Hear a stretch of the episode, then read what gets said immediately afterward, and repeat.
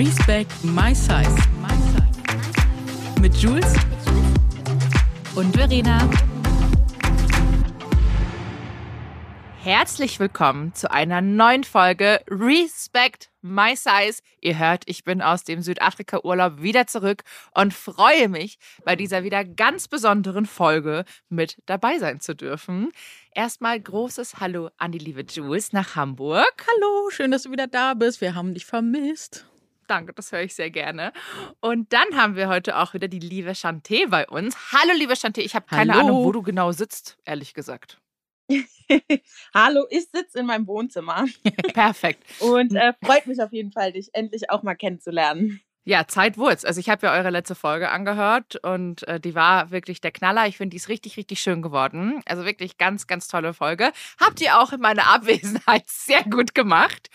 Und wir sprechen heute nochmal ähm, über das Thema The Biggest Loser. Oder äh, wie heißt es, einfach Leben jetzt mittlerweile? Ich habe es schon wieder Äh, komplett Leben verdrängt. leicht gemacht. Ah ja. Leben, Ja. Leben leicht gemacht. Und wir haben äh, gerade bei uns auf den Social Accounts gemerkt, wie viele dieses Thema beschäftigt, wie viele diese Sendung beschäftigt und dass es einfach noch ganz, ganz viele Sachen gibt, die nicht ausgesprochen sind oder ähm, viele haben vielleicht noch Fragen dazu. Und du, liebe Chanté, ich äh, habe ja auch deinen TikTok-Account gesehen und ich Mhm. finde es sehr schön, dass du da wirklich so ohne Hand vorm Mund drauf losredest und äh, dass du eben bei uns im Podcast bist. Ich finde es wirklich großartig. Also nochmal Applaus und herzlichen Glückwunsch. Danke. Herzlichen Glückwunsch für alles, dass du hier bist und äh, dass du die Zeit auch echt, äh, sag ich mal, gut überstanden hast. Ja. Danke. Und äh, ja, genau. Wie wollen wir denn nochmal anfangen? Wollen wir nochmal ein kleines Recap zur letzten Folge machen, um vielleicht neue ZuhörerInnen abzuholen? Oder wie machen wir es am besten? Also ich würde sagen, als erstes sagen wir nochmal riesiges Dankeschön an Dr. Anthony Post, die uns ja wirklich einfach mit der allerersten Folge, ist jetzt so eine kleine Triologie geworden, mit der ersten Folge wirklich nochmal die ganzen Insights gegeben hat, warum das aus wissenschaftlicher Sicht einfach echt eine sehr, sehr, sehr problematische Sendung ist. Dann haben wir ja unsere ZuhörerInnen gefragt und dann kam die liebe Chanté ins Spiel. Und ich kann schon mal verraten, wir haben heute noch einen anonymen Special Guest, der auch, äh, also oder eine Gästin, wir lassen es jetzt mal ein bisschen äh, offen, aber eine Person, die auf jeden Fall auch teilgenommen hat und die uns auch nochmal anonym ihre Sachen, äh, die sie dort erlebt hat, geschildert hat. Und ich sag's euch, mir ist die Kinnlade runtergefallen. Und da bin ich auch sehr gespannt, Chanté, was du dazu sagst, ob das sich so ein bisschen deckt oder ja, was du davon hältst, was da passiert ist. Ich bin auch gespannt. Mhm. Nochmal kurz vorab. Also, wenn, wenn ihr die letzte Folge noch nicht gehört habt, Chanté war Teilnehmerin bei The Biggest Mhm. Loser im letzten Jahr, nehme ich an. Letztes Jahr war das, gell? Mhm. Genau. Und äh, sag nochmal ganz kurz, wie viele Folgen äh, warst du dabei? Ähm, ich, ich will jetzt Oder wie nicht viele Falsches sagen, aber ich war ungefähr so bis vom Naxos Camp die Halbzeit dabei. Also ich glaube, das waren ungefähr sechs Folgen. Okay, perfekt. Also so bis zur Halbzeit. perfekt. Deshalb äh, hat die liebe Chanté auch äh, einige gute Insights, beziehungsweise weiß, wie dort der Hase läuft. Und ähm, liebe Chanté, ich würde mal anfangen mit äh, einer Frage, beziehungsweise etwas, was mir wirklich so nach wie vor noch ein bisschen auf der äh, ja, Seele brennt, den Mhm. Fingerspitzen kribbelt etc. Und zwar, ich hatte ja in unserer ersten Folge zum Thema The Biggest Loser mit äh, Dr. Anthony Post einen äh, echt wirklich krassen ähm, Gefühlsausbruch. Und das war, also ich weine mal öfters hier im Podcast, aber so, glaube ich, habe ich noch nie im Podcast geweint vor lauter Wut. Ähm, und einfach, was mich wirklich sehr, sehr verletzt hat. Mich verletzt dieses ganze Format, ähm, weil ich finde, dass das Format ja an sich so ursprungshaft klingt das ja wirklich ganz toll, dass man sich als Gemeinschaft zusammentut und man möchte einfach äh, das Ziel hat, abzunehmen, wenn man diesen Wunsch hat. Das finde ich ja schön, wenn man sich gegenseitig motiviert, aber nicht unter diesen Umständen und vor allem auch nicht so, wie das Ganze wirklich abgelaufen ist und äh, vor Ja. Kameras und Vorführung etc. Und ähm, da gab es ja eine Situation in der ersten Folge, die ich mir in Anführungszeichen leider auch anschauen musste und für Mhm. Recherchezwecke, weil sonst würde ich ähm, das nicht anschauen. Einfach auch aus Selbstschutz. Ähm, und da habe ich gesehen, wie ein junger Mann ähm, das war dann diese erste Sporteinheit und ich glaube, ich will jetzt nichts Falsches sagen. Ich glaube, der hat fast 180 Kilo gewogen und die Mhm. anderen Teil und die anderen TeilnehmerInnen, die wiegen ja dann teilweise das Gleiche oder auch einfach mehr. Also du hast ja wirklich von bis über 100 Kilo, glaube ich, alles dabei.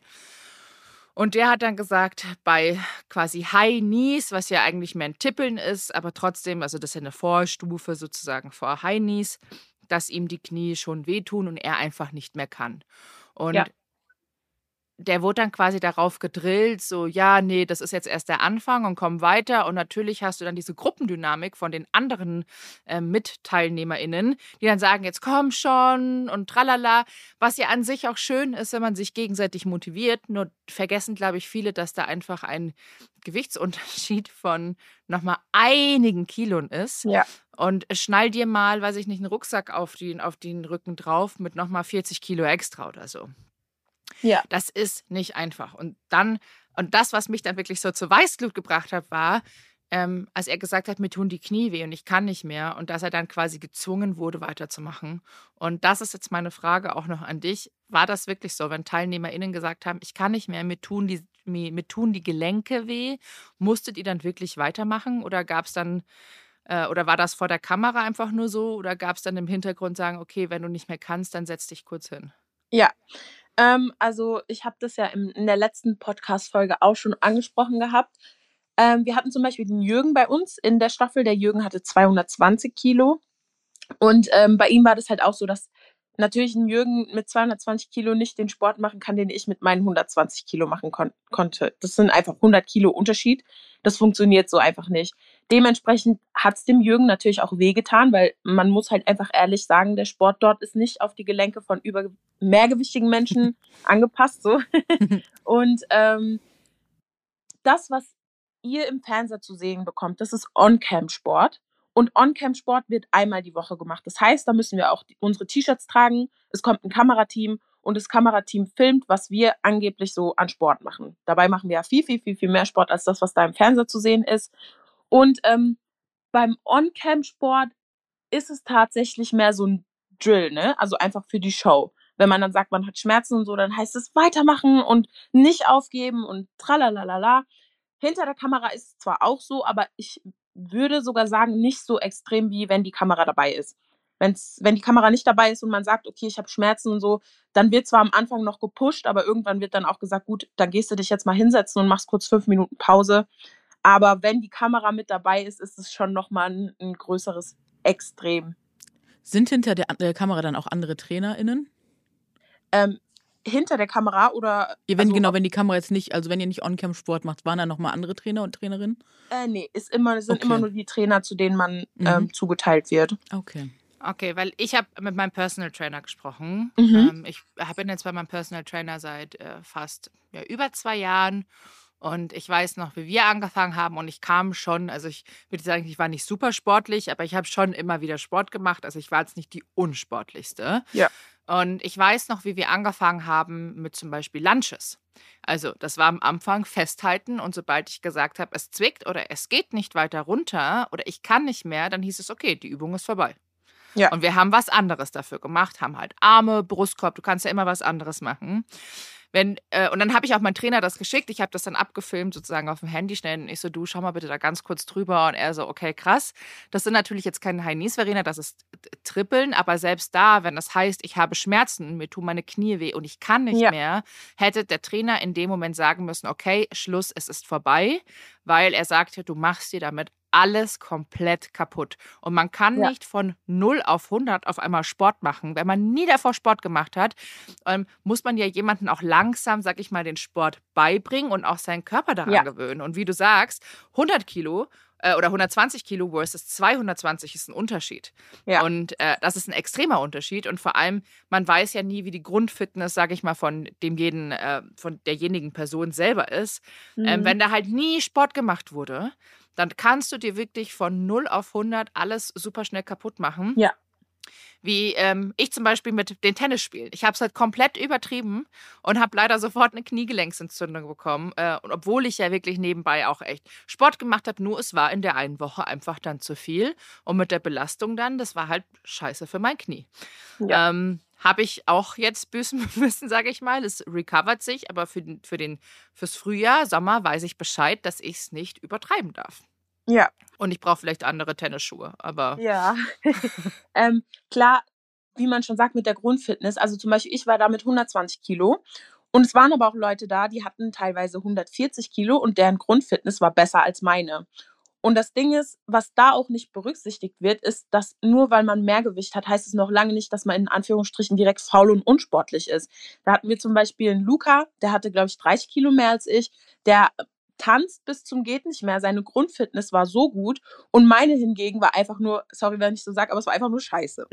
Du darfst hier ähm, alles so raushauen, wie du möchtest. Du brauchst kein Blatt und, vom Mund nehmen. Ähm, dann hieß es auch immer, zum Beispiel unsere erste Challenge war direkt Rennen und ähm, meine Knie haben das halt komplett nicht mitgemacht. Ne? Also da war dann komplett vorbei nach einer Zeit immer durch dieses ganze Rennen. Und ich habe mir meine Gelenke dadurch wirklich kaputt gemacht. Also obwohl ich seit Kind auf Mehrgewicht habe, hatte ich nie Probleme mit Gelenken.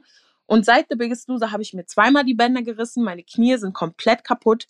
Und ich bin dann auch zum Arzt gegangen, ne, weil ich dann irgendwann gesagt habe, hey, das kann doch nicht sein, dass ich so extrem Knieschmerzen habe, seitdem ich dort war. Und mein Arzt meinte, das kam, kommt einfach davon, dass der Sport nicht darauf angepasst war, wie meine Grundfitness ist und ähm, was mein Gewicht auch ist, ne? Weil wie kann man denn auch von Be zum Beispiel von einem Jürgen mit 220 Kilo erwarten, dass er die Strecke rennt, die, die, die wir mit 120 Kilo rennen? Das war ja von Anfang an nicht klar, dass er nicht ins Camp kommt. Ne? Deswegen haben wir ihm ja auch ein T-Shirt geschenkt, was man vielleicht im Endeffekt hätte sein lassen sollen. ähm, aber wir haben ihm sozusagen ein T-Shirt geschenkt, weil wir genau wussten, wenn wir es ihm nicht schenken, dann kommt er auch nicht ins Camp, ne? Weil er niemals die Challenges machen kann, die wir machen. Ähm, aber das wird da halt gar nicht berücksichtigt. Boah, das ist so krass. Und können wir an der Stelle auch nochmal festhalten, dass weil, ne, du hast gerade schon gesagt, dieses, äh, diese Vorurteile, dagegen kämpfen wir ja ganz doll an, Verena und ich, dieses Faul, ne, dass man unsportlich ist. Ja. Und dass da aber ganz oft Psycho, nicht ganz oft, sondern ich würde sagen, schickt mich dafür irgendwo hin, aber ich würde sagen, immer stecken dafür, wenn es dann nicht klappt, psychologische Gründe hinter. Dass man irgendwie ein Trauma hatte im Schulsport. Der Körper hat Gründe, warum der keine Lust mehr hat, sich zu bewegen. Das ganze System, warum das runterfährt und äh, man das eher vermeidet, weil das irgendwelche Erinnerungen hervorruft. Und ne, es gibt ja Körper, äh, Trauma werden ja auch im Körper gespeichert. Vielleicht möchte man ja. die auch nicht aktivieren. Da steht, steckt da alles mit drinne. Darüber redet die Sendung aber gar nicht. Ne? Also klar, die reißen das mal so an, die benennen es aber nicht klar. dabei ja. wäre da so eine große große Chance, diese ganzen Vorurteile gegenüber mehrgewichtigen Menschen mal aufzuräumen und das besser zu machen. Ne? Und das passiert dann nicht. Das finde ich ganz gefährlich. Da muss ich auch noch kurz was sagen. Also ich glaube schon, dass der Körper sich irgendwann, wenn du ihn gar nicht bewegst, gewöhnt er sich natürlich dran und auch deine ganzen Bänder und Sehnen verkürzen sich. Das ist anatomisch einfach, es ist einfach so, weil du musst dich ja stretchen. Ansonsten, du hast ja auch die Faszien, die verkleben natürlich alle und das merkt man natürlich schon. Also äh, ich glaube Bewegung, aber es ist auch Spazieren gehen oder vielleicht auch mal ein paar Dehnübungen sind prinzipiell immer gut.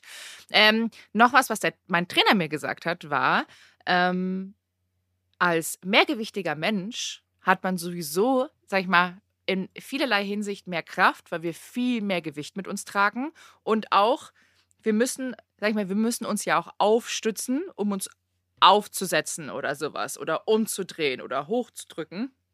Deshalb ist die Kraft in unseren Beinen und Armen teilweise natürlich auch mehr als äh, vielleicht von schlanken Personen. Ja, klar, ja. Es ist natürlich dann alles ne, ein Training vom Rumpftraining. Ich kann jetzt auch, wenn ich, ich habe sehr starke Beine, sage ich jetzt mhm. mal.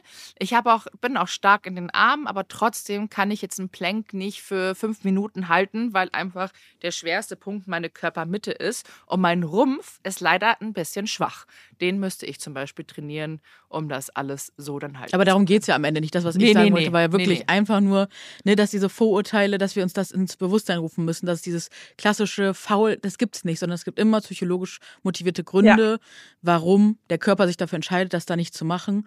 Und natürlich, ne, wie du schon sagst, diese Stärke und so, das merke ich ja auch. Ich bin super stark, so was ich da wegdrücken kann. Da äh, guckt manchmal ne, wahrscheinlich neidisch drauf, so. Das, oder ne, bei uns allen wahrscheinlich. Es ist einfach so. Aber das wird halt nie gezeigt, ob es in den Medien ist, etc. Das wäre aber unglaublich wichtig, dass das auch mal beleuchtet würde, ne? Und äh, ja, das finde ich auf jeden Fall wichtig, dass wir das an der Stelle auch mal erwähnen. Falls mal irgendwer von den ProduzentInnen zuhört, dass sie einfach wirklich auch besonders gegen diese Vorurteile mal äh, ja, aufräumen müssen, dass die nicht nur damit abverdienen, Leute so bloßzustellen und unter diesem vermeintlichen Vorwand zu helfen, sondern dass sie auch wirklich mal für die Gesellschaft da ja, was, was anderes machen, was anderes schaffen. Wenn es weitergeht. Ich hoffe es ja eh nicht. Sag mal, Chanté, wie war, darf ich mal fragen, wie denn so, äh, sie hatte den On-Cam-Sport, das heißt, haben wir ja gesehen, wie das mhm. abläuft. Aber wie läuft jetzt dann der, oder wie oft habt ihr dann noch Sport am Tag gemacht? Ich glaube fast sechs Mal oder so, ne? Äh, ja, also das ähm, ist so, man hat morgens und abends in Anführungsstrichen Pflichtsport mit den Trainern.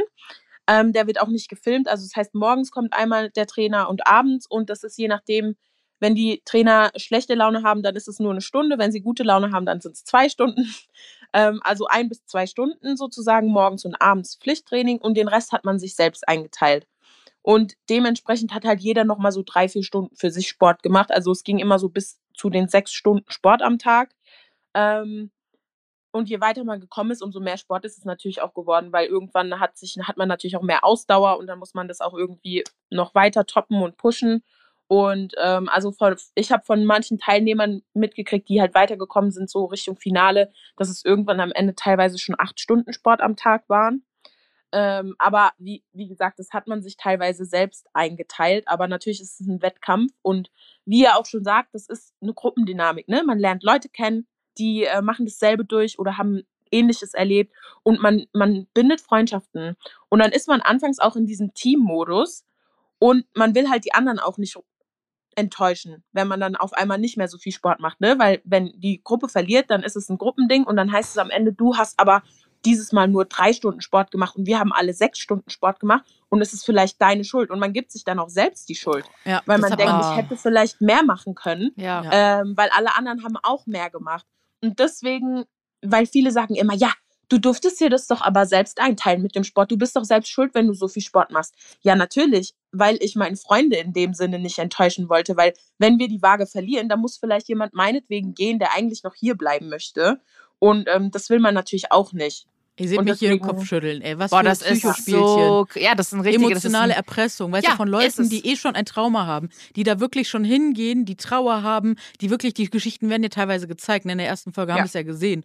Und das wird ausgenutzt. Genau in diese Kerbe wird reingeschlagen. Und oh, es ist ekelhaft. Die müssten dafür alle verknackt werden für solche bah, ekligen Aber Spielchen. letztendlich, das ist natürlich auch wieder absolut äh, menschlich. Du kommst ja irgendwann wieder zurück in die Schiene und dann sind wir wieder bei dem, was ich immer wieder sage, dieses wir im, im Grunde genommen haben wir von Kindheit auf angelernt, es jedem immer recht machen zu müssen. Ja, klar. Ja. Und jedem zu gefallen mhm. und nie Streit zu haben und alles ist Harmonie und schön und äh, nicht diesen egoistischen Weg zu gehen, obwohl man den öfters gehen sollte. Ich würde, nennst du den egoistisch? Ich weiß nicht, ist der egoistisch, weil egoistisch ist so ein mies behaftetes Wort. Nee, man muss ihn ja einfach, man kann ja Egoismus auch ins, ins Positive setzen. Findest du? Ja, na klar.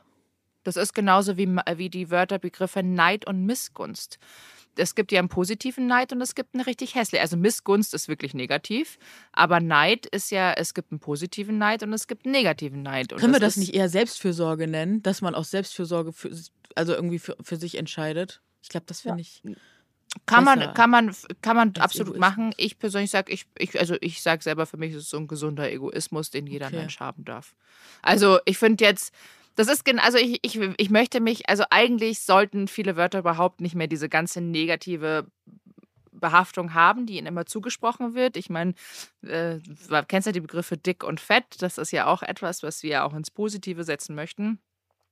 Und äh, genauso ist es auch mit Neid. Also man sagt ja auch immer, Neid ist was ganz was Ekelhaftes, aber man kann auch sagen so, oh, ähm, du fährst jetzt in den Urlaub, ich bin so neidisch. Das ist ja ein positiver Neid und nicht so, ich gönn's ihr überhaupt nicht, dass sie in den Urlaub fährt. Weißt du, was ich meine? Also man freut sich ja trotzdem für den anderen, hätte es aber auch gerne, aber spricht es der anderen Person nicht ab. Macht das Sinn, was ich sage? Ja. okay, nee, auf jeden Fall, äh, darum soll es nicht gehen. Aber wie gesagt, dann sagen wir eine gesunde Selbstfürsorge, dass man sich halt dann einfach rausnimmt. Und äh, ja, aber ich denke, das wurde halt von Anfang an einfach uns so beigebracht. Und natürlich liegt die Verantwortung dann auch im Sender, weil, wie gesagt, jemand, der 220 Kilo wiegt, kann nicht dieses Sportziel erreichen, äh, jemand, der 120 Kilo wiegt. Und ähm, dann noch, meine, noch eine Frage, wenn wir schon beim Sportthema sind. Habt ihr denn auch sowas Gelenkschonendes gemacht? So wie einfach nur mal vielleicht eine halbe Stunde Bahnen schwimmen, was ja für mehrgewichtige Menschen sehr gut ist? Oder Äh, ja. Krafttraining an Geräten, dass man auch den Oberkörper trainiert oder sowas? Ähm, Krafttraining hatten wir aber ohne Geräte. Also das haben wir dann meistens mit ähm, Gewichten gemacht.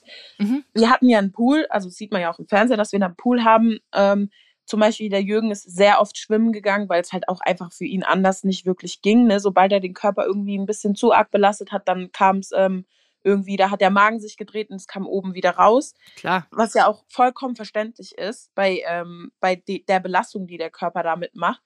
Aber ähm, an sich Training im Wasser hatten wir eher selten. Also ich kann mich jetzt an zweimal erinnern, die Zeit, die ich dort war, wo wir wirklich Training im Wasser hatten. Ähm, sonst war es was meistens an Land. Ähm, Krass. und wir selbst haben, haben uns dazu entschieden, in den Pool zu gehen und Bahnen zu schwimmen. Ne? Haben wir auch oft gemacht, aber dann halt meistens für uns selbst und nicht, äh, weil es irgendwie eine Trainingseinheit war. Krass, weil also so Wasseraerobic ist ja das Beste, was man machen kann. Das ist gelenkschonend und du kommst trotzdem ins Schwitzen. Und ich hätte sowas jetzt viel, viel, viel, viel gesünder und nachhaltiger empfunden als draußen am Land. Und ich weiß nicht, wie groß euer Pool war, aber ich glaube, sonst sind das ja so typische Finca-Pools, in denen man jetzt nicht Mhm. viele Bahnen schwimmen kann. Also wäre es, ich persönlich hätte dann so wie so ein Freibadpool natürlich besser empfunden, Ja. wenn du wirklich mal am Stück so 50 Meter oder 25 Meter, was das sind, schwimmen musst, um eine Bahn voll zu bekommen. Weil ansonsten tümpelst du da in einem Pool hin, der vielleicht nur 1,40 Meter tief ist, kommst jedes Mal mit deinen Füßen unten an. Und letztendlich das Bahnenschwimmen ist, du kommst ja nie wirklich in den Flow rein, weil du jedes Mal wieder abbrichst. Deshalb, ähm, ja, genau, das hat mich interessiert, ob da einfach nachhaltig was gemacht wird oder mal ein Stretching oder äh, ich meine, klar, Yoga muss man auch anpassen auf den dicken Körper, weil das äh, kann auch nicht. ja, Ja. es ist einfach so. Ich meine, Ja. das vergessen die meisten. Es ist halt einfach noch mal ein Bauch da oder bei Frauen vielleicht auch noch ein großer Busen und vielleicht eine Ungelenkigkeit oder auch dickere Beine. Ähm, das vergessen die meisten, dass dann einfach diese Grundbewegungen nicht so locker, easy, flowy sind wie vielleicht bei einer schlanken Person. Also Stretching gab es meistens nach, nach dem Sport tatsächlich. Gab es dann ähm, Stretch-Einheiten. Ähm, davor eher nicht so. Da gab es dann meistens Cardio zum Aufwärmen. Ähm, Yoga haben wir einmal gemacht, das weiß ich noch, aber das war nichts für mich. Und wie war das? Aber ihr habt nicht irgendwie gelernt, dass Sport auch Spaß machen kann. Also das stand gar nicht im Fokus, sondern wirklich, äh, Sport war knallharte Arbeit, das muss wehtun, da müsst ihr euch übergeben und sonst ist das nicht effektiv. Was war da so die Einstellung? Wurde da überhaupt drüber geredet, was Sport überhaupt mit euch auch psychisch gemacht hat? Ähm, ja, also das Ding ist, ich betone ja immer wieder, dass meine neg negative Erfahrung nicht die negative Erfahrung von anderen sein muss. Also auch wenn ich weiß, Ja, dass zu klar. 90 Prozent die Leute, die dort Mhm. teilnehmen, negative Erfahrungen machen, weil sie mir alle schreiben. Mhm. Ich persönlich würde jetzt sagen, nein, man hat dort nicht gelernt, dass Sport auch Spaß machen kann, weil es halt einfach immer in diesem Wettkampfmodus war. Ne? Mhm. Da würden jetzt andere vielleicht was anderes sagen, die halt jetzt ähm, wirklich in Anführungsstrichen, wie der Sender das jetzt sagen würde, ein gesünderes Leben führen und halt auch wirklich so ähm, Sportaktivisten sind und keine Ahnung, was würden jetzt sagen, ja, ich habe das dadurch gelernt und mir macht Sport jetzt auch Spaß, ist ja auch schön und gut. Wie Mhm. gesagt, da macht jeder eine andere Ja, Erfahrung. total. Aber für mich persönlich war es einfach nur immer dieses Extreme, ne? Mhm. Also bei Challenges ging es teilweise so lange, bis jemand erbrochen hat, oder beim Sport ging es dann halt so lange, bis jemand erbrochen hat. Und das macht ja natürlich auch keinen Spaß, ne? Also da hat man nicht gelernt, wie man das machen kann, damit es irgendwie Spaß macht. Oder ähm, die,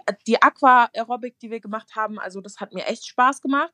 Da mussten wir halt aber, ich weiß nicht wieso, ich kann es mir nicht erklären, aber dafür mussten wir halt auch echt betteln, ne? Also wir mussten wirklich betteln, dass wir da irgendwie mal eine Sporteinheit im Pool gemacht haben, weil es war halt auch ex extrem heiß dort drüben, ne? Das be bedenken Mhm. viele auch nicht. Ja. Sechs Stunden Sport am Tag und dort drüben ist eine Bullenhitze.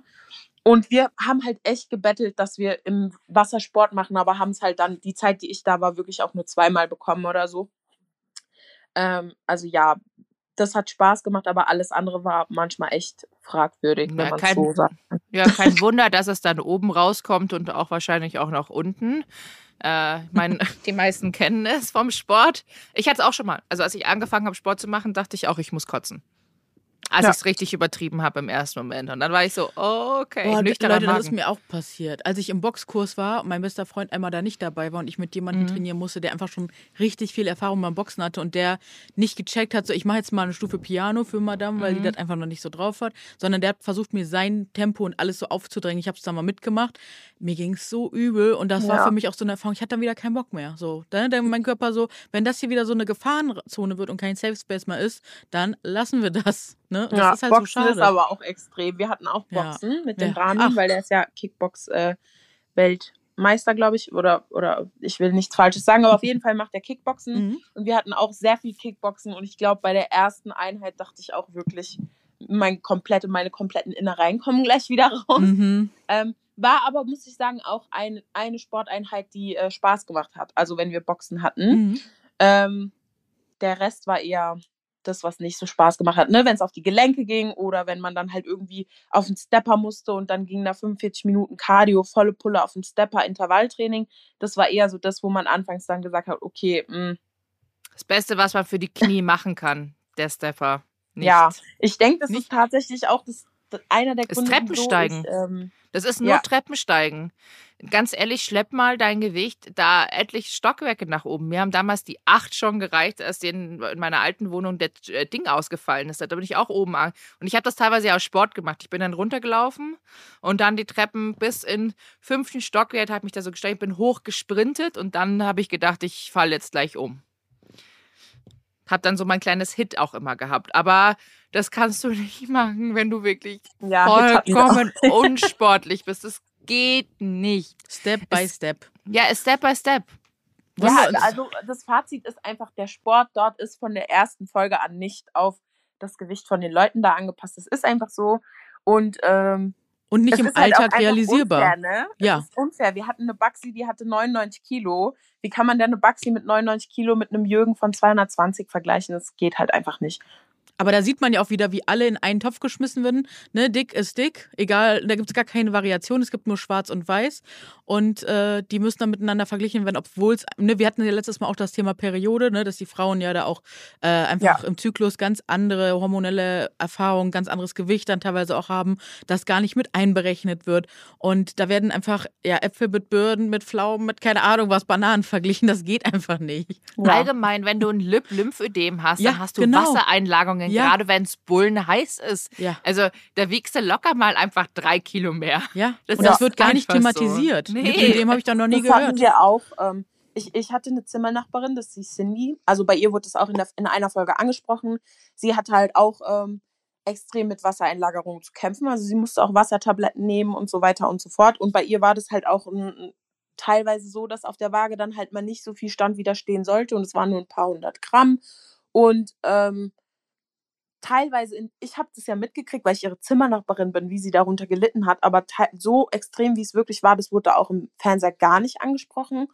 Und das Thema Periode bei Frauen, das ist ja ein komplettes No-Go. Also ich habe es versucht anzusprechen.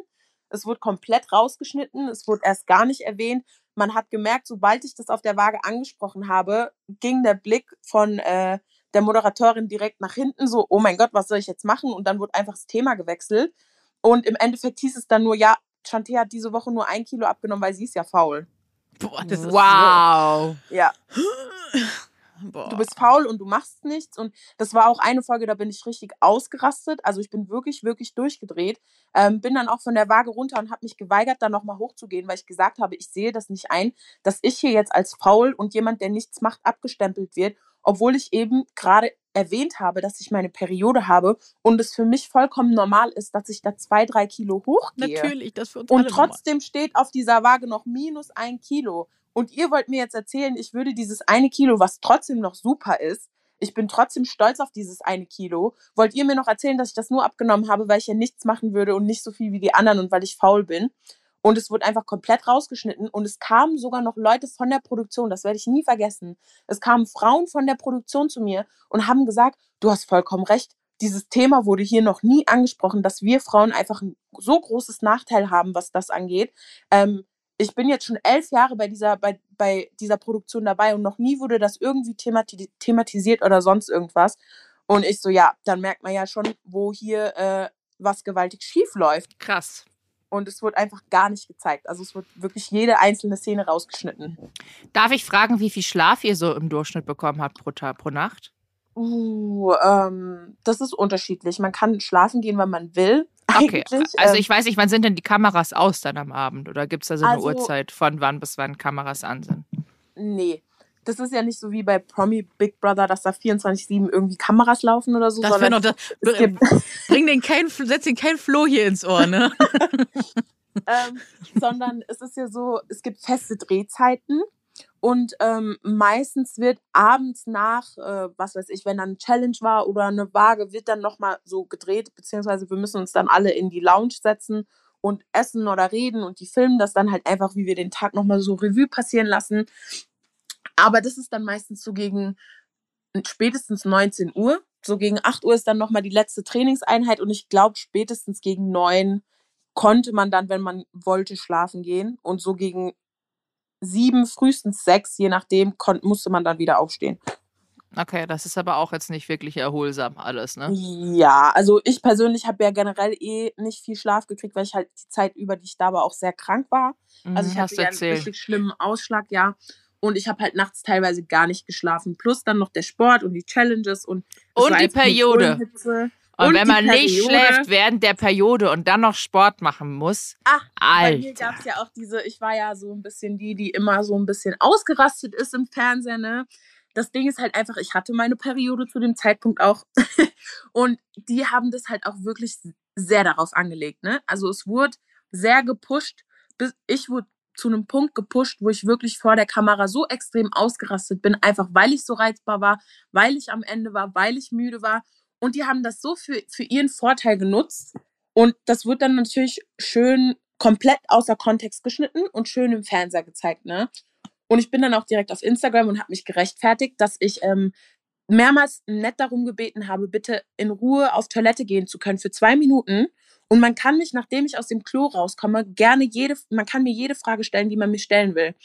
Es hieß erst ja, dann gehe ich auf Toilette und sehe auf einmal, mir laufen zwei Kameras hinterher. Und dann bin ich natürlich komplett ausgerastet. Ne? Ich bin komplett sauer geworden, weil ich eben noch zweimal gesagt habe, ich würde gern bitte kurz alleine aufs Klo gehen. Und ähm, das war halt einfach so, da war es für mich einfach vorbei. Ne? Dachte ich mir so, ja, ich merke schon, was ihr hier mit mir vorhabt. Ihr wollt mich hier einfach nur bloßstellen. Das war für mich so der ausschlaggebende Punkt, wo ich gemerkt habe, okay, diese Show ist einfach nur Show. Ne? Hier ist nichts mit Menschen helfen, genau. Das Ja. ist einfach nur menschenverachtend. Aber warum haben die dich auf Toilette verfolgt? Ähm, es war so. das ist auch gerne so eine Story, die ich erzähle. Wir hatten eine Puzzle-Challenge. Wir mussten halt puzzeln, ne? Und äh, mussten so Sachen zusammenlegen. Und wir waren alle aneinander gekettet und mussten halt sozusagen gleichzeitig rennen. Wir haben diese Challenge verloren. Ich war aus bestimmten Gründen einfach nur sauer. Ja, ich war nicht mal enttäuscht, weil wir verloren haben oder irgendwie wütend, sondern ich war auf Leute in, in meinem Team war ich einfach nur sauer, ne? weil da bestimmte Sachen passiert sind, die nicht so hätten laufen sollen, wie sie gelaufen sind. Und dann habe ich mich auch aus der Situation entfernt. Ich habe dann halt so meine Handschelle abgenommen, bin weggelaufen und dann kam mir eine Kamera hinterher. Dann habe ich mich eingesperrt mit dem Jürgen, über den wir eben schon geredet haben, habe ich mich dann in so einem Notfallzimmer eingesperrt, habe geweint. Das haben die auch schön gefilmt noch mit den Mikrofonen, wurde auch im Fernseher gezeigt, wie ich geweint habe. Das Ding ist, dann haben die die Kamera kurz weg. Ich habe mit dem Kamerateam geredet und habe in einem wirklich netten Ton gesagt, bitte, ich brauche kurz zwei Minuten. Ich bin gerade wirklich am Ende. Ich möchte nur kurz auf Toilette gehen, weil, wie gesagt, ich hatte meine Periode. Ich wollte dann halt auch mein, äh, Ja, ja. meine OB wechseln. Und ähm, lauf, dann hieß es auch erst, ja, okay, kein Problem. Dann saß ich in so einem Umkleidezimmer, das sieht man auch noch im Fernseher, und habe gewartet, bis dieser Typ mit seiner Kamera rausgeht. Er legt die Kamera nach links und denkt, ich merke nicht, dass er mich trotzdem noch filmt. Ne? Also er hat mich trotzdem noch gefilmt. Krass. Die Kamera hat schön noch auf mich drauf gezeigt. Ich habe dann nichts gesagt, weil ich genau wusste, wenn ich jetzt irgendwas sage, wird es im Fernseher gezeigt. Dann nimmt er seine Kamera, sagt, okay, ich gehe jetzt. Nachdem ich dann gesagt habe, ich würde gern kurz zwei Minuten aufs Klo gehen, weil die Toiletten waren auch in diesem Umkleidezimmer. Die hatten alle so ein Headset, wo sie sich mit verständigen konnten. Deswegen wusste ich, wenn ich ihm das eine sage, dann weiß der andere das auch. Und er sagt dann irgendwas in sein Headset, ich will gerade aufs Klo gehen und ab da sieht man es im Fernseher. Ich drehe mich um und sehe auf einmal zwei, drei weitere Kameras und da bin ich dann komplett ausgerastet, weil ich gesagt habe, es ist doch nicht zu viel verlangt, dass ich einfach nur zwei Minuten mal bitte alleine auf Toilette gehen kann. Und das war so eine Sache, das ist nicht nur einmal passiert, das ist nicht nur zweimal passiert, sondern es wurde immer bei mir auf irgendeinem Nerv drum gedrückt. Ne? Wenn wir irgendeine Challenge verloren haben, dann sind die auch direkt zu mir gekommen, haben so richtig blöde Fragen gestellt, ob ich mir jetzt selbst die Schuld geben würde, dass wir verloren haben, weil ich ja immer in diese Schublade gesteckt wurde von wegen, ich wäre faul und ich hätte ja keinen Bock. Und ich habe halt genau gemerkt, was sie vorhaben mit mir. Und ähm, das hat mich halt immer so sauer gemacht, weil ich genau wusste, ich werde jetzt im Fernseher dargestellt wie die größte ich habe keinen Bock und ich will einfach nur nach Hause und Mimimi Heulsuse, was ja im Endeffekt auch der Fall, war.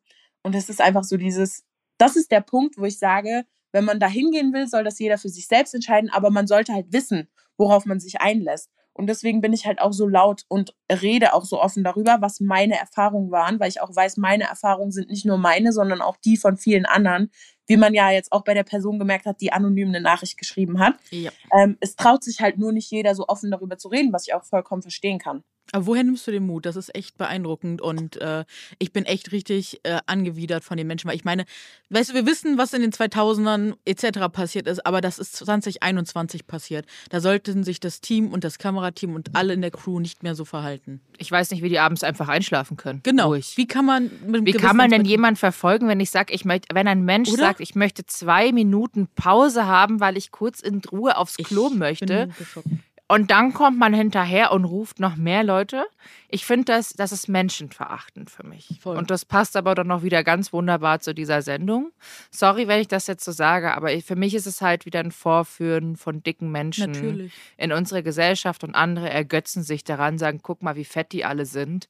Äh, jetzt machen sie da ein bisschen Sport und ja, werden sowieso wieder alle scheitern. Das ist das, was, das ist das, was die meisten denken. Und ich habe es jetzt leider richtig ätzend und ekelhaft ausgesprochen. Es tut mir weh, also es, mir tut selber weh, das auszusprechen, aber unsere Gesellschaft teilweise ist einfach so. Ja. Ätzend. Ja, das, das, merkt man ja auch an diesem, ähm, wenn wir ja auf der ersten Waage stehen. Ich weiß nicht, ob ihr das gesehen habt, die Morphing-Bilder, wie wir ja alle aussehen sollen, wenn wir dünn sind. Da wird ja immer so ein Bild gemorpht und gefotoshoppt, wo wir ja dann, wo unser Kopf auf den Körper von einer dünnen Frau gesetzt wird, ja. Und das ist ja dann nicht mehr so angepasst, wie ähm, es vielleicht wirklich aussehen könnte, weil jeder, jede Frau hat ein anderes Körperbild und eine andere Körperform. Äh, sondern es wird wirklich einfach nur der Kopf genommen, auf denselben Körper von dieser einen Frau gesetzt und ähm, so sollen wir dann aussehen. Und dann habe ich auch gesagt, so möchte ich erstens gar nicht aussehen, weil das komplett unglaubwürdig ist. So, meine kompletten Hüften waren weg, mein kompletter Busen war weg. Da habe ich gesagt, es ist einfach so, dass, dass ich eine komplett andere Herkunft habe. Mein, mein Körperbau ist komplett anders als der Körperbau von zum Beispiel einer Frau, die irgendwie aus Asien kommt oder so. Ne? Die haben halt einen bestimmten Körperbau teilweise.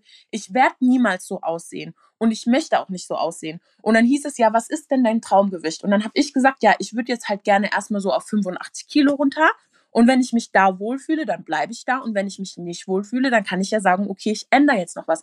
Und dann kam einfach nur, du weißt aber schon, mit 80 Kilo bist du immer noch übergewichtig und das ist immer noch viel zu viel.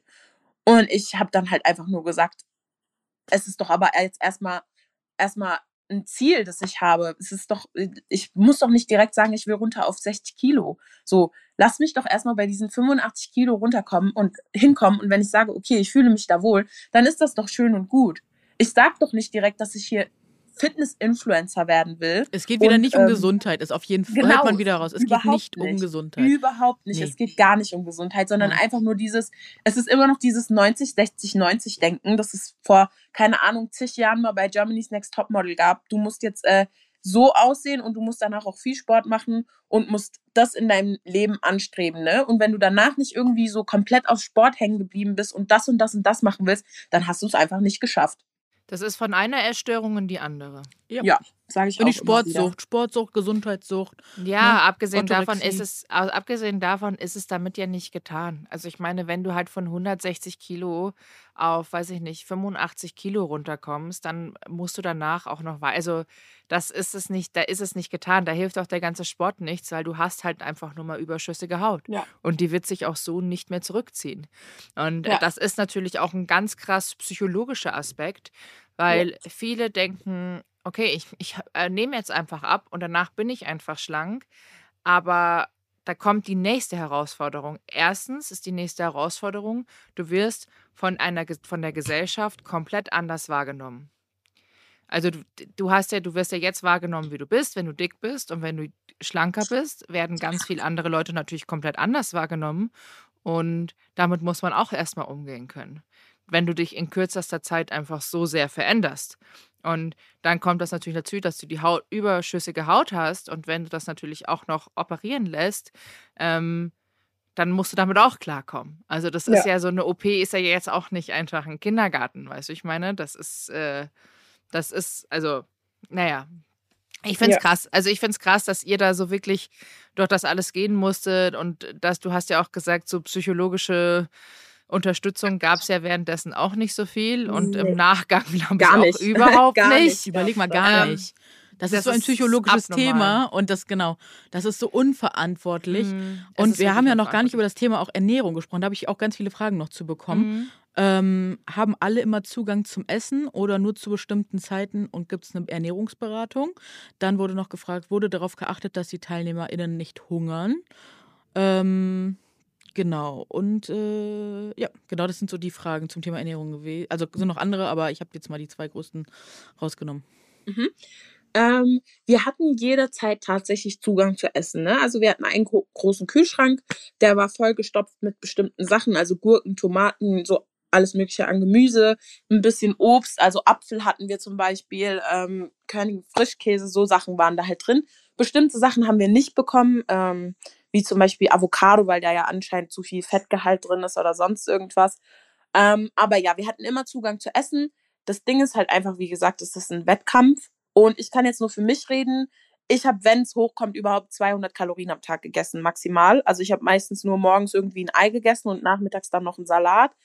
Und so war es halt auch für viele. Aber ich, wie gesagt, ich will nicht für andere reden, aber man nimmt halt eben keine vier, fünf Kilo in der Woche ab, indem man drei gesunde Mahlzeiten zu sich nimmt. Es ist einfach nicht.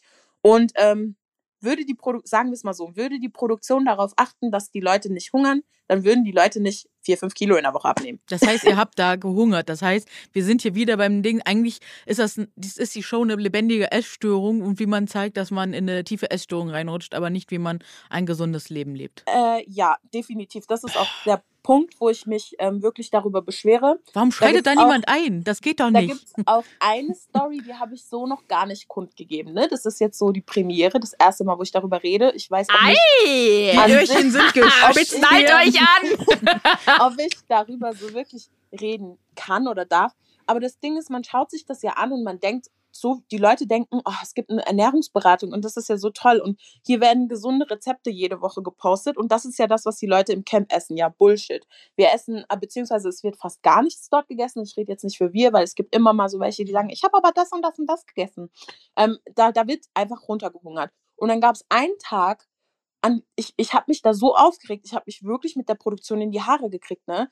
Die drehen ja immer so Rezepte, die posten sie dann auf äh, Facebook und Instagram und das ist ja dann das gesunde Biggest Loser Rezept. Und dann haben die uns wirklich zwei Tage lang aus unserer Küche ausgesperrt, haben den kompletten Kühlschrank gefüllt mit Ananas, Avocado und Sachen, die wir nicht essen durften, haben dann in unserer Küche noch Fett, Protein, Schokoriegel gebacken und was weiß ich. Und wir haben das ja alle gerochen und wir waren ja auf kompletten Zuckerentzug und was weiß ich. Und wir durften nicht in diese Küche, haben dann da alles schön hingestellt, Videos davon gedreht, Fotos gemacht und wir haben dann halt aus Spaß immer so gesagt, ja, können wir auch was davon probieren. Und dann hieß es so, ja, nee, wir nehmen das jetzt wieder mit. Und dann haben die es mitgenommen und abends haben wir dann von, wir hatten Praktikantinnen, ne, die waren jetzt nicht so von der Produktion, sondern die waren eher so in Anführungsstrichen Freundinnen von uns, mit denen wir immer Blödsinn geredet haben. Und die haben uns erzählt, dass die das dann am Abend wirklich gegessen haben. Ne? Also die sind zu uns ins Camp gekommen für die Kulisse, haben vor unseren Nasen Schokokuchen und Proteinriegel und was weiß ich gebacken. Und es war für uns ja einfach eine komplette Qual. Ne? Also es war eine komplette Qual. Wir waren bestimmt schon drei, vier Wochen auf Zuckerentzug und was weiß ich. Und es gab Tomatensuppe und Wraps und so tausende Sachen, die wir nicht essen durften. Und dann ähm, haben die das noch schön vor uns gemacht und haben uns aus der Küche ausgesperrt, haben uns dann immer irgendwie Tomaten gebracht und was weiß ich, dass wir das essen konnten. Und auf Facebook und Instagram wird es ja dann so dargestellt, von wegen, das wäre ja das, was wir essen äh, wir haben davon eine tiefe Nase genommen und das war's dann auch. Aber was habt ihr denn dann im Endeffekt, also was, zu welchen Lebensmitteln hattet ihr denn Zugang? Äh, wir hatten Zugang zu Tomaten, äh, Karotten, Gurken, also so 0815 Gemüse einfach nur. Wir Mhm. hatten auch natürlich Kartoffeln da und Nudeln und was weiß ich, Kohlenhydrate hat aber keiner angefasst. Keiner von uns hat das angefasst. Also es war von jedem eigentlich eine ketogene Ernährung, wenn es da überhaupt eine Ernährung gab. Das Einzige, was wenn überhaupt gegessen wurde an Kohlenhydrate, war morgens eine Scheibe oder eine halbe Scheibe Brot. Ähm, aber das Ding ist, wirklich in Anführungsstrichen strafbar oder die Schuld auf sich nehmen, tun sie in dem Sinne ja nicht, weil sie sagen, ja, ihr hattet ja Zugang zu dem ganzen Essen. Ihr hättet euch selbst aussuchen können, was ihr esst. Es ist euer Eigenverschulden. Aber das Ding ist, die wissen ganz genau, wie die Leute sich da ernähren. Ne? Und ich meine, es wird ja auch im Fernseher oft genug ge gezeigt, dass einer mal irgendwie umkippt oder sonst irgendwas. Und das kommt einfach nur davon, dass die meisten Leute sich da bis zum Geht nicht mehr runterhungern. Ne? Und dann braucht man sich auch nicht wundern, wenn die Leute sich bis zum Finale runterhungern, was ja dann über fünf Monate ist oder so, und dann wieder anfangen, normal zu essen. Nicht mal ungesund, sondern einfach nur anfangen, normal zu essen, dass das Gewicht wie eine Rakete wieder hochschießt und 95 Prozent von den Teilnehmern einfach wieder da landen, wo sie vorher waren oder noch mehr Gewicht haben. Aber, aber sag mal, gab es dann nicht auch mal so wie ein, ein Hühnchen oder äh, Feta-Käse mit Gurke oder Tomate oder so ein griechischer Salat oder das ist ja alles, das ist ja eine gesunde Ernährung, sage ich jetzt mal. Aber das macht ja auch satt und da hast ja Mhm. alles, das du drin brauchst. Ähm, aber gab es das dann auch nicht? Also auch gesunde Fette. Der Körper braucht ja auch gesunde Fette. Doch, doch. Also es gab's. Es gab zum Beispiel, zum Beispiel an Käse hatten wir körnigen Frischkäse und Feta-Käse hatten Ja. wir. Äh, wir hatten Hähnchenbrust und wir hatten auch einen Grill und so, ne? Also Okay. wir konnten uns schon selbst unser Essen machen und wir Aber konnten auch selbst entscheiden, Ja. was wir, was wir so machen wollen. Aber das Ding ist, ähm, es nimmt, jeder Körper nimmt es ja auch anders auf und nimmt ja anders ab. Und wenn der eine das an einem Tag ist, heißt es ja noch lange nicht, dass, wenn der andere dasselbe ist, der genauso schnell abnimmt wie die eine Person. Wie zum Beispiel eine Frau so schnell wie ein Mann. Hätte ich dasselbe gegessen, was zum Beispiel irgendwie jetzt ein anderer Kandidat gegessen hat, ich hätte wahrscheinlich nur ein halbes Kilo die Woche abgenommen oder sonst irgendwas. Also gerade bei den Frauen ist es auch extrem, ähm, wie die sich da teilweise in Anführungsstrichen runterhungern müssen, um damit halten zu können, was die Männer abnehmen. Ja, ne? weil dann ist da vielleicht auch nochmal PCOS im Spiel, ne? Durch die Pille. Ja. Also, ne, es ist ja immer so, schwebt im Raum, aber ich persönlich, ich bin mir ziemlich sicher, dass bei mir durch die Pille kam, ne? Und äh, ja, da kannst du, da nimmst du ganz anders, wenn, also ganz schwierig ab. Ne? Und da sind Ja. die Hormone ja einfach total involviert. Und äh, nochmal zu dem, was du eben beschrieben hast, ne, dass man sich ja auch nicht getraut hat, Sachen zu essen, das ist ja psychische Manipulation. So, das ist ja ty typisches Gaslighting. So, ne, du redest der Person die ganze Zeit ein, die Farbe ist grün, obwohl sie blau ist. Und du wirst halt die ganze Zeit eingeschüchtert und irgendwann glaubst du halt selber, dass die Farbe grün ist. So, Ja. ne? Also es gab auch eine Woche, da habe ich wirklich, also das habe ich auch mit dem Luca gemacht. Das war ja so mein Best Friend im Camp, ne? Also wir Mhm. haben auch immer noch Kontakt, deswegen weiß ich auch, dass ich darüber reden darf. Es gab eine Woche, da haben wir wirklich nicht gegessen. Also wir haben, glaube ich, zwei, drei Tage nichts gegessen Oh. und am dritten Tag habe ich zum Beispiel eine Tomate gegessen und der Luca hat irgendwie, das war ja auch so ein Tipp, den wir bekommen haben, ähm, zwei Esslöffel Haferflocken mit heißem Wasser. Von wem ja gab's den Tipp? Magen. Und danach dann noch schön einen halben Liter Wasser trinken, weil die Haferflocken quillen ja dann auf und dann ist man voll. Ähm, und ich habe mich auch vor der Kamera aufgeregt und habe gesagt, ich habe fast die ganze Woche nichts gegessen, weil die Woche davor war die Woche, wo ich so schlecht abgenommen habe wegen meiner Periode. Da habe ich ja nur ein Kilo abgenommen und dann wurde ich ja so schlecht dargestellt, dass ich mir selbst eingeredet habe, dass es ja meine Schuld wäre und was weiß ich. Und dann habe ich mich die Woche so runtergehungert, dass ich auf der Waage 4,2 Kilo abgenommen habe oder so. Und das war dann so ein Erfolgserlebnis und es, ich wurde auf einmal wie, weil das kann ich, ich will niemanden schlecht reden, ja, aber ich kann nur von meiner Erfahrung reden. Wenn ich Scheiße abgenommen habe, dann wurde ich auch dementsprechend in Anführungsstrichen behandelt, beziehungsweise ich wurde gefühlt nicht mal mehr mit dem Arsch angeguckt von bestimmten Menschen. Werde ich dir gleich auch noch bestätigen von der Und- anonymen Person. Ach ja, super. Ja, also wie, wie gesagt, wenn ich schlecht abgenommen habe, wurde ich gefühlt mit dem Arsch nicht mehr von bestimmten Menschen angeguckt. Ich werde auch keine Namen erwähnen, aber ähm, sobald dann das Ergebnis wieder super war und es hieß, boah, vier Kilo in einer Woche, dann hieß es auf einmal wieder, ja, du kannst es ins Finale schaffen und du kannst das so typisch Gaslighting einfach. Und das sind ja auch Menschen, die haben in ihrem Leben noch von niemandem noch nie so Bestätigung bekommen. Ne? Also man holt sich da Menschen rein, die irgendwie sich immer abkapseln, weil sie ja bestimmte Stories auch in ihrem Leben haben, wie zum Beispiel eine Melissa, wo der Papa verstorben ist und sie halt einfach total unglücklich deswegen ist, weil es ihre Bezugsperson war und sie sich abgekapselt hat. Und dann kommt man dahin und man kriegt von so vielen Menschen aus dem Nichts Bestätigung. Und dann will man natürlich dieses Gefühl auch weiterhin behalten. Ne? Und wenn man dann, wie ihr schon sagt, in der einen Folge, wo die Dame gesagt hat, ja, ich habe ähm, sechs Stunden Sport am Tag gemacht und es war trotzdem nicht genug, ne? Man will ja auch nicht, dass man dann auf einmal wieder nicht mehr mit dem überhaupt nicht mehr angeguckt wird und behandelt wird, als hätte man irgendwie versagt.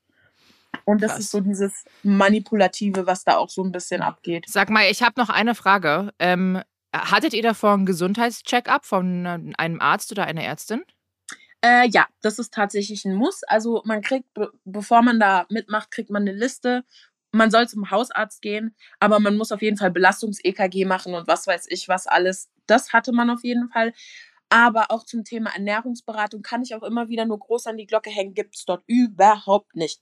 Gar nicht, Okay. kein Meter. Das Einzige, was es da gibt, ist Gemüse, ja, Zucker, nein. Und das ist das, was sich jeder Okay. schon denken kann. Ne? Aber- also aber ich- mit sorry, noch- Fahren in die Essstörung. Ja. Ja, ja, äh, das, also 100 Prozent stimme ich dir zu, Jules.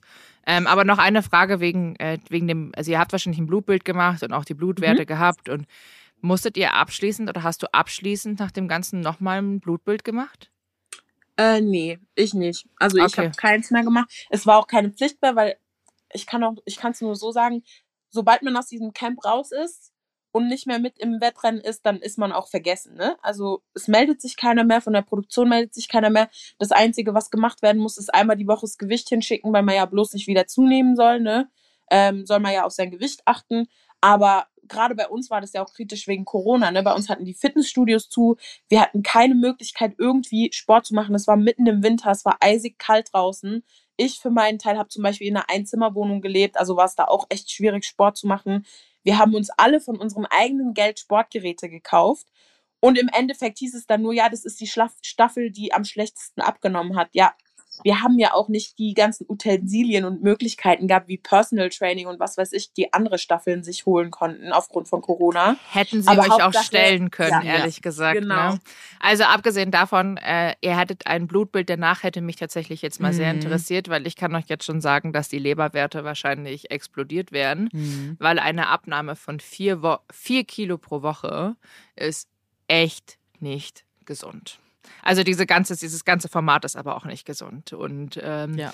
wie gesagt, ich kann da von mir selber sprechen, weil äh, been there, done that. Also Mhm. nicht mit äh, The Biggest Loser, Same. aber ich habe auch mal eine ganz, ganz harte, krasse Diät gemacht und habe mich da auch richtig reingesteigert und diese strenge Phase für vier Monate durchgezogen, obwohl ich nach zwei Wochen hätte schon wieder andere Sachen supplementieren müssen in dieser Ernährung. Aber ich war dann so, du bist ja dann, du steigerst dich dann rein und hast dir Blut geleckt und dann ziehst es einfach durch und das, weiß ich nicht, gibt dir nochmal andere Gefühle, was da Geier auch was. Aber meine Leberwerte waren danach richtig, richtig schlecht, weil ich in Ja. vier Monaten auch über 20 Kilo abgenommen habe. Ja. Und dann haben die Leute am Tegernsee getuschelt und haben gesagt, ich habe Bulimie, weil ich so schnell so viel abgenommen Ach habe. ja. Ja, aber ne, ist, ist auch möglich. So ne? Menschen sind ja auch toll. Kann ja auch Ja, möglich aber das äh, kann möglich Klar, sein. aber man, man Aber- kann extrem schnell von, das ist auch so das, was ich sage, man kann so schnell von dem einen Ungesunden ins Mhm. andere Ungesunde rutschen. Natürlich. Und wenn ich das, es tut mir leid, wenn ich das jetzt wieder so sage, aber diese Show fördert das einfach. Nett, klar. Und klar, ich will niemandem einreden, geh nicht zu The Biggest Loser. Es ist das Schlimmste, was du machen kannst, weil natürlich gibt es auch Leute, die haben ihre Erfolgsstories mit The Biggest Loser, ne? Und die halten auch ihr Gewicht super und es funktioniert auch alles super und die würden, deswegen sage ich auch immer, meine negative Erfahrung ist nicht deren negative Mhm. Erfahrung. Die würden das alles ganz anders darstellen. Aber die Leute, die es schaffen, das ist so ein kleiner Anteil, Ja, das genau, vielleicht das ist es, ja. 5%.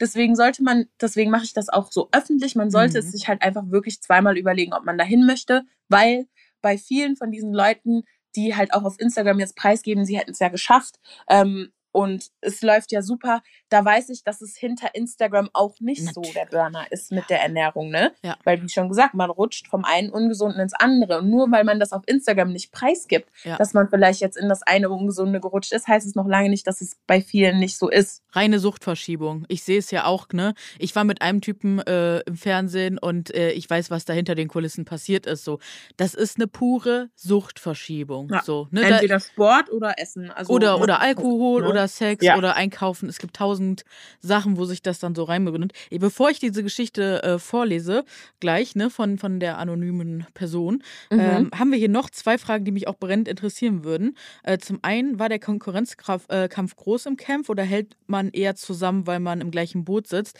Aber da ist halt auch wieder das Schwierige, ihr war, wurdet ja wirklich auch gegeneinander, nicht nur einzeln ausgespielt, sondern Mhm. ja auch in Gruppen. Ähm, der Konkurrenzkampf bei unserer Staffel, muss ich ganz ehrlich sagen, auch wenn es anders dargestellt wurde, weil wir wurden ja wie so eine Staffel dargestellt, die sich nur streitet. Ich weiß nicht, warum das bei uns so als Trash-TV dargestellt wurde, mhm. weil wir waren eigentlich sehr harmonisch und wir haben uns alle mega lieb, aber es wird immer nur auf Streit ist da irgendwie ausgegangen. Bei uns war der Konkurrenzkampf eigentlich fast gar nicht vorhanden. Ne? Also klar, je weiter man kommt, umso höher wird der Konkurrenzkampf gerade Richtung Finale aber wir haben uns eigentlich immer super verstanden und es war nie so, dass wir irgendwie gesagt haben, Team Rot gegen Team Blau, sondern wir haben uns sogar immer Team Lila genannt. Ne?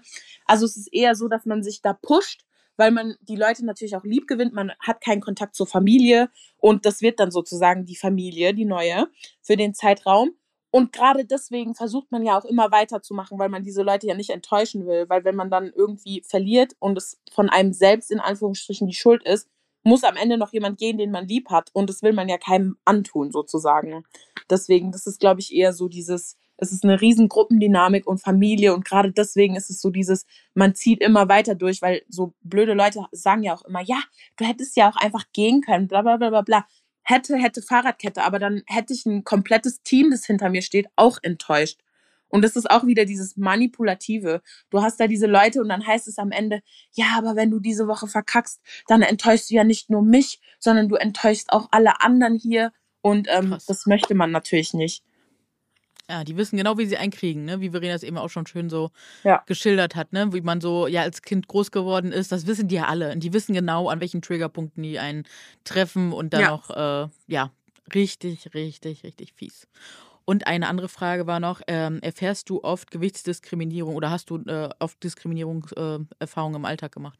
Ähm, jetzt konkret auf The Biggest Loser bezogen oder nee, generell? Generell, also ist dir das irgendwie auch bewusst geworden? Wie war da so der Weg? Wird dir, wird dir das jetzt aktuell auch immer mehr bewusst, wo immer, immer mehr Menschen drüber reden? Wie ist ja. das so bei dir?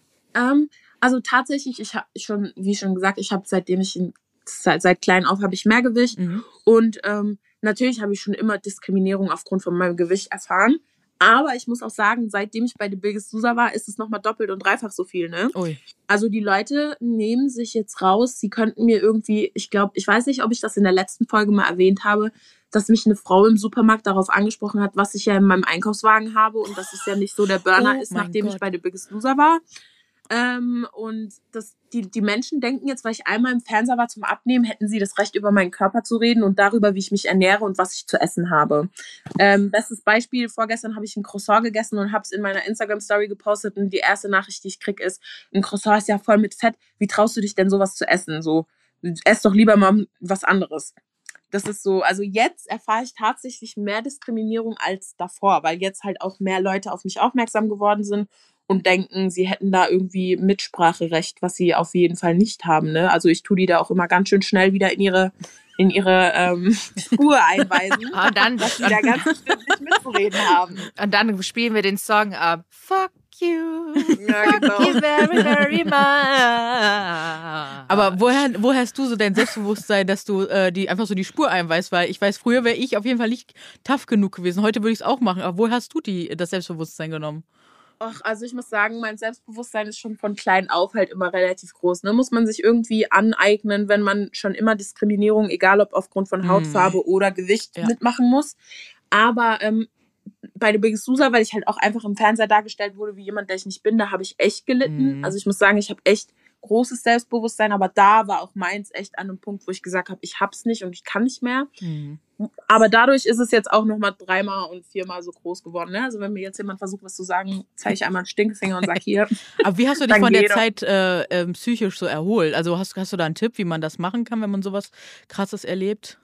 Wie kann ähm, man Recovery ich, erfahren? Ja, ähm, Ah, gute Frage, weil so wirklich erholt von, es ist für mich wirklich ein Trauma. Also die Zeit bei The Biggest Loser ist und bleibt für mich ein Trauma, wenn Leute das ansprechen, beziehungsweise ich kann mir ja nicht mal mehr alte Clips anschauen, ne, weil das triggert mich einfach so sehr an diese Zeit, wo ich wirklich einfach im Internet gemobbt wurde von Menschen, die ich nicht kenne. Ich habe ja auch Morddrohungen gekriegt und was weiß ich.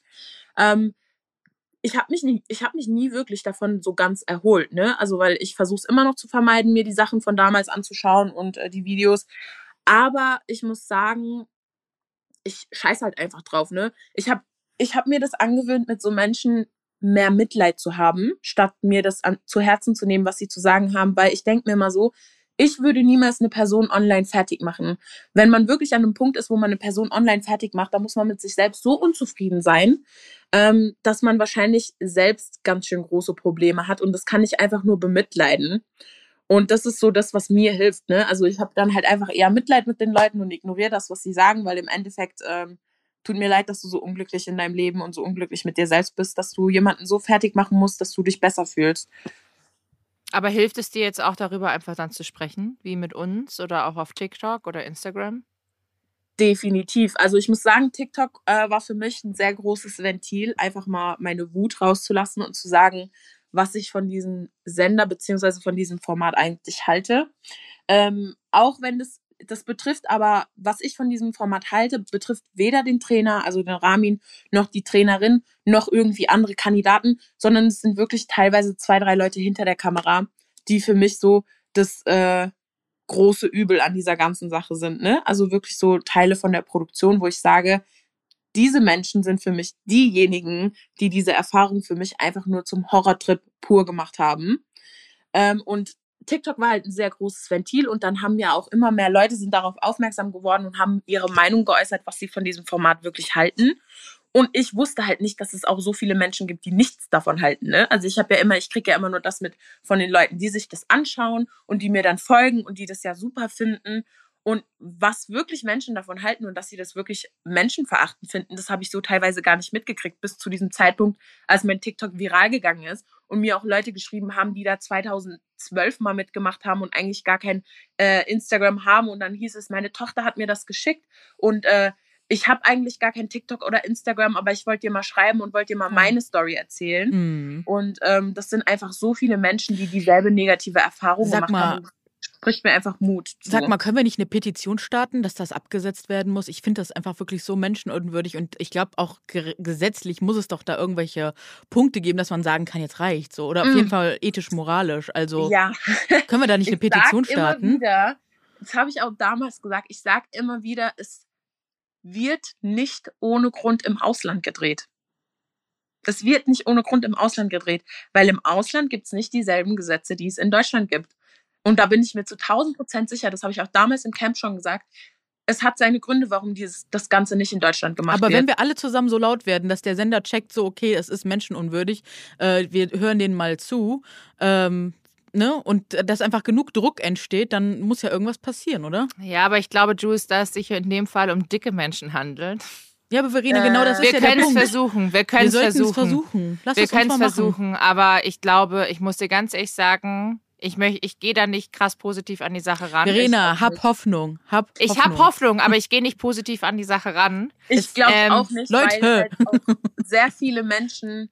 Ich freue mich umso mehr im Nachhinein. An, ne? Also viele Menschen schauen das halt einfach gerne. Das ist für Leute, die die, die mit sich selbst unzufrieden sind, ist es ein so tolles Format, weil ja. ja Leute, denen geht's beschissen. Ey, da habe ich noch eine Story.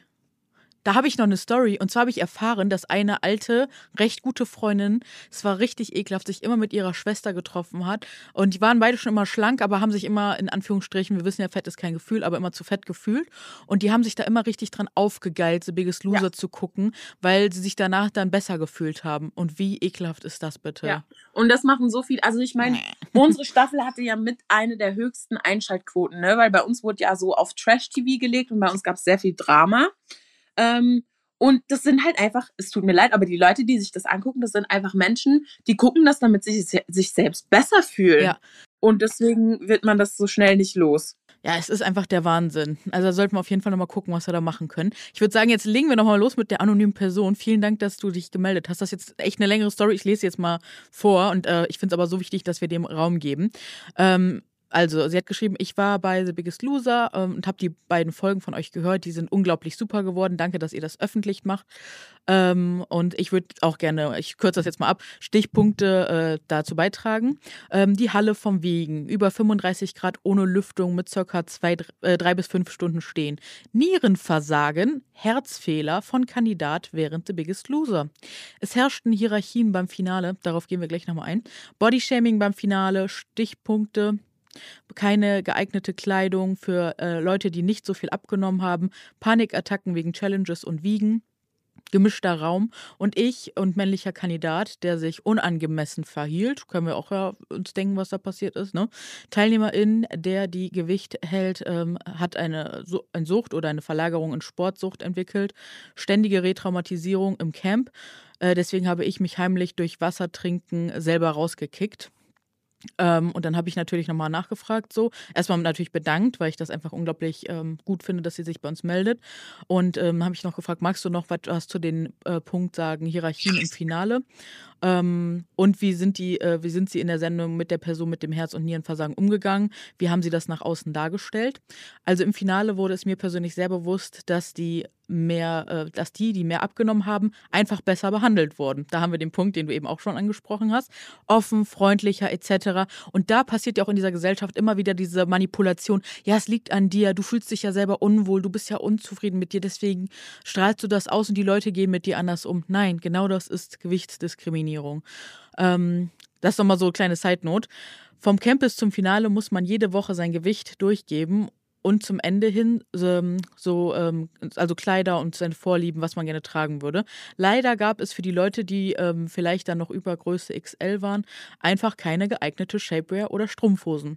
Ich musste mich in eine L-Shapewear reinquetschen und hatte unglaubliche Schmerzen im unteren Bereich, weil es wie so ein 80er-Jahre-Badeanzug war und unten unglaublich gedrückt hat und gestochen hat. Da waren so BH-Verschlüsse unten. Also so, äh, wie nennt man es, Verena? Äh, Häkchen. Ja, genau so Häkchen. Strumpfhose musste ich komplett auslassen und das Kleid, das ich anhatte, äh, hat mich fast zum Wein, äh, weinen lassen ähm, die ganze Zeit, weil ich mich so unwohl darin gefühlt habe. Meine Wünsche bezüglich langen Kleides äh, wegen der dicken Beine wurden einfach ignoriert. Also da auch wieder total menschenunwürdig. Denen geht es einfach nicht um die Person. Bei der Generalprobe saßen die Coaches auch schon an der Bühne und obwohl es für jeden ein großer Moment ist, dort das erste Mal zu stehen, bekamen nur Leute mit großer Abnahme Anerkennung. Und ich sage jetzt den Namen des Coaches nicht, aber er hat ähm, sogar meist aufs Handy geguckt und es hat ihn null interessiert. Generell von den Coaches kommt danach auch nichts mehr zu, äh, dazu, wenn du nicht äh, gut abgenommen hast. Der Coach XY kümmert sich generell nur um, dein, um sein Team. Ähm, selbst auf Nachfrage nach Hilfe oder Tipps wurde ich ignoriert. Einer wurde von den Leuten äh, ins Hotel vom Finale getragen weil die Leute eine Woche oder so nichts gegessen haben und sich dehydriert haben. Also sie wurden wirklich da getragen, weil sie keine Kraft mehr hatten. Die sahen ungelogen aus wie der Tod. Aber es wurde übelst gefeiert. Es ist einfach nur super surreal. Und ja, im Camp hatte einer Nierenversagen. Das hat sich angebahnt, als ich noch drin war. Da wurde uns allen gesagt, wir trinken jetzt gemeinsam ein Glas Wasser. als ich rauskam, äh, war er dann auch im Krankenhaus. Soweit ich weiß, wurde das nicht thematisiert. Und ein Kandidat meinte ähm, in den finalen Tagen, dass er Tabletten jetzt nehmen muss, weil er äh, mit dem Herz Probleme bekommen hat und nach dem Wiegen in Klammern beim Finale wird ein Tag vorher gewogen, unbedingt erstmal etwas trinken muss und nochmal zum Arzt will. Man muss allgemein bedenken, dass die mit Herz- und Nierenproblemen einen der besten, das waren äh, Leute, die am besten, äh, in Anführungsstrichen, am besten abgenommen hatten und ähm, sowas auch hätten nicht sagen dürfen, weil sie ja ne, na, ganz, ganz vorne die Goldmedaille erwartet haben. Beim äh, Finale waren keine negativen Infos oder Inhalte erlaubt. Man muss allgemein bedenken, dass die mit Herz- und Nierenproblemen ein der Best, der, eine der besten waren und sowas auch nicht hätten sagen dürfen. Beim Finale waren keine negativen Infos oder Inhalte erlaubt, wenn man auf der Bühne stand. Ich durfte auch mein Lipödem, was ich endlich diagnostiziert bekommen habe, nicht erwähnen. Ja. Ja. Das, äh, ja. Also ich würde mal sagen, es ist schockierend, aber es verwundert uns irgendwie nicht ganz ja. groß. Ja. Also muss ich auch zu sagen, Nierenversagen gab es bei uns auch. Ähm, das hatte, das kann ich sogar sagen, wer es war. Das war der Jürgen. Der Jürgen hat es nämlich auch öffentlich auf Instagram gepostet gehabt. Der Jürgen hatte auch Nierenversagen. Es ist doch krass. Dass da niemand einschaltet und einschreitet. Ich verstehe es nicht krank. Ich könnte noch gleich 100, 100 weitere Stunden über dieses Thema reden, Voll. aber leider, leider müssen wir aufhören. Wir sind jetzt eh schon bei einer Stunde und zehn Minuten. Uiuiui. Und ja, es ist, also wie gesagt, ich hätte jetzt noch weiter quatschen können. Aber ja, ich äh, bedanke mich tatsächlich bei euch beiden für dieses wunderbare, tolle Gespräch. Danke dir, liebe Chanté, dass du ja, gerne, dabei gerne. warst. Und es tut mir jetzt echt leid, dass ich euch so abwürgen muss. Aber der Uhrzeit sagt, wir müssen leider aufhören. Und äh, schaut doch gerne alle auch mal bei der Chanté auf dem Profil Mhm. vorbei und auch auf ihrem TikToks findet ihr alles in den Show Notes. Und ja, ich bedanke mich und schicke euch beiden ganz viel liebe Grüße und ganz viel Liebe. Mua. Danke. Tschüss. Tschüss.